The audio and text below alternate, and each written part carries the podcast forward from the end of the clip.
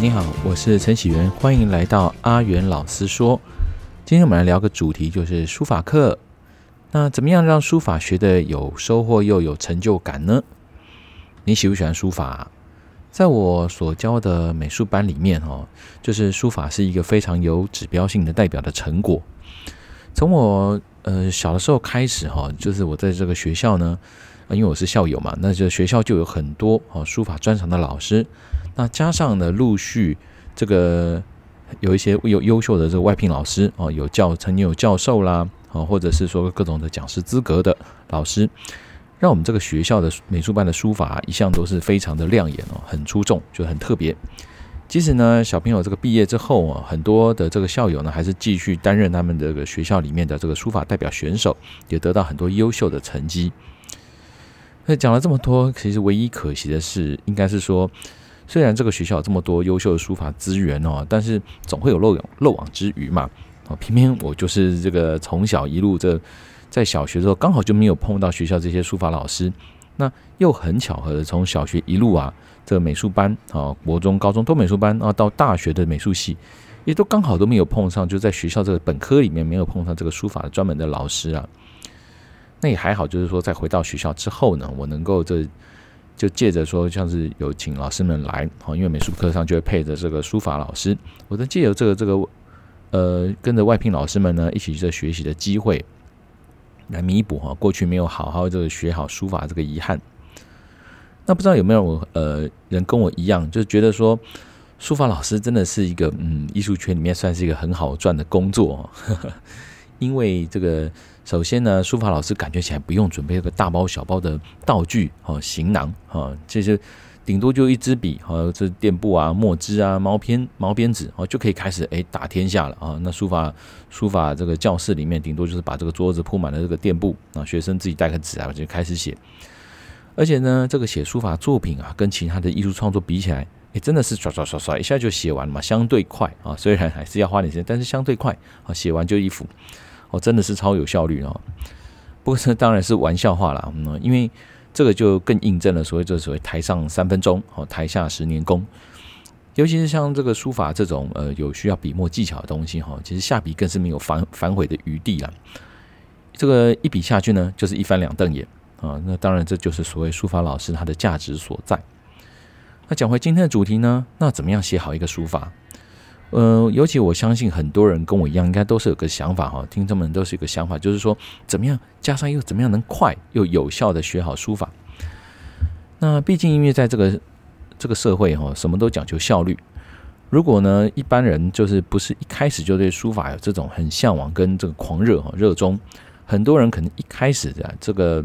呃这碰壁几次哈，跟挫折之中哈，你的写总会一开始撞墙嘛。很容易就放放弃掉这个书法这个兴趣了。可是今天哈，我想跟你说的就是说，有机会的话，最好还是不要放弃啊。为什么呢？因为根据我的观察啦，在艺术这个领域里面，书法家其实都特别的长寿哦，真的。呃，当然我是就是指这个没有经历战乱，就过去这些书法家哈，没有经历战乱或者是杀头的那种哈，他就是比较长寿。原因就是。书法艺术哈，与其说是创作哦，之前有讲过，它更像是一种养生啊。嗯，因为它好像运用在你写书法的时候，那种慢啊，跟那种呼吸哈，其实有时候好像跟跟这个打坐禅坐有一种异曲同工之妙啊。加上运用的这个文字呢，又是我们所熟悉的繁体字，所以其实我们在台湾这边应该是算是啊，全世界啊最与书法最没有隔阂的人。而且你再想想看，如果呃写好书法，就像我我说的哈，平常加上我们这个写字的时候就用得上嘛，因为就繁体字嘛。我们这个有时候不是也可以看到这个新闻，常常讲说，哎，有人把这个什么字好看到连那个被罚警察开的罚单字太漂亮啊，都泼到网络上，都可以当这一则新闻哦。可见这个写好书法，就算你这个人会老，你也会有一个美美的东西哦，可以成为你的这个能力的一环哦。你永远会下笔就给美美的东西。那要怎么练呢？好，当然，首先当然的接受一个事实了，哈，就是无法照镜啊。这个，呃，虽然这个听起来也是有点沮丧哈，但是要讲说哈，想要一瞬间很强，啊，抱歉，就是我说直了哈，这绝对不可能，因为这就像是这个骑脚踏车或是练棒球一样，它都需要一种叫做运动记忆的啊，到这种这种过程。也就是呢，这个身体呢会在你不断的练习过程中，掌握到运用这个肌肉的这个诀窍。这个呢，我觉得应该称作所谓的巧劲了哈。所谓的巧劲，就在于说这力量不在大，哦，在于刚刚好用的刚刚好的力量，好，这个就是需要运动记忆的事情。不过呢，如果说苦练哈，得苦练，很多人可能就要打退堂鼓了。因为说真的，苦练也是一种机缘呐。除非你是这个身在美术班哦，不然就是刚好你身边有这样的资源哦，有这个环境、有人哦在逼你，不然大部分的人其实都撑不过一开始的这个撞墙期。所以讲回来，其实我还是觉得哈，现代人要学好书法，其实还是要讲一点效率哦，学习还是有一定的方法。所以呢，我想今天就来分享一下，就是美术班的书法教学。啊，相信我，啊，这已经其实适合大部分成年人的方法，因为我就是像我们这美术班啊，这个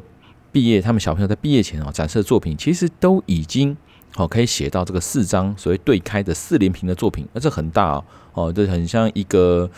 诶，就想想想象一下，大概一个手臂展开哦，展开一个成人手臂展开，大概就是四连屏这么大一个作品哦，那那个高度就是一个人的这个高度，因为你裱画起来差不多这么高。很多校友哈，包括我弟弟，我看那陈其山，因为有有因缘聚际会有遇到这个书法老师，我看啊，其实他们人生一般最高的成就哦，大概就是小学这阶段，因为有时候你你你再往上哈，国中可能才一节美术课，那你又加上如果不是读美术科系，大概就没机会练书法，就是好有机会练的时候啊，搞不好好好写，那你的书法超越最高的成就的时候，可以累积一张作品。那一般来说呢，在这个呃写书法的练习入门哦，有两种。一个就是楷书哦，就是隶书。如果呢，真的没有老师指导，当然是这两种的，就是如果老师写帖给你呢，就可以练。那如果没有老师指导呢，当然就是从临帖开始下手。那楷书最有名的帖呢，就是代表就是九成宫李全明。那隶书呢，则是史成碑跟乙英碑。好，这个文字如果你不懂，你可以打 Google 啊，九成宫李全明就可以找到。那史成碑、乙英碑也是，就是两种碑体。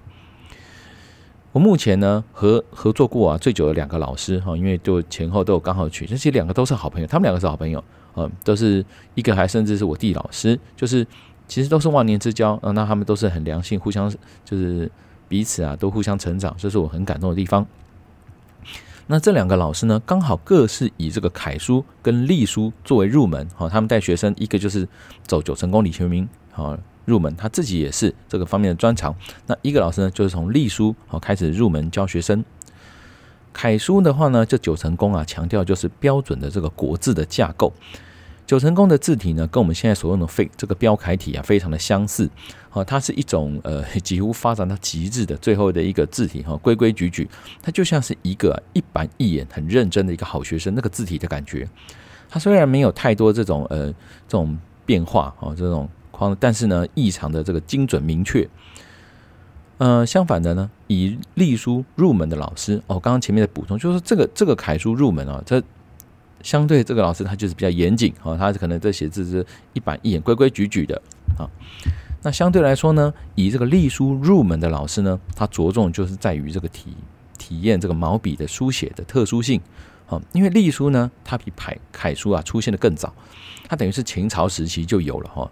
它算是一种古文字跟现代文字的这个分水岭，因为当时呢，秦朝统一了大篆跟小篆嘛，后来就是改用隶书哦来写，所以隶书呢，它的文字是呃比较有一点拙趣哦，它有一种拙拙的美感，就是所谓的拙趣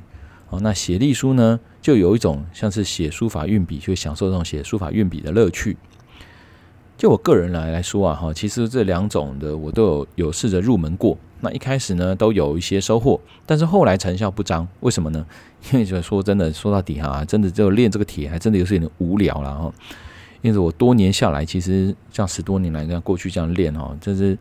还真的是就是连一本一次啊，连这个一本字帖都没有练完，哈，可能就就又又没有兴趣了这样子。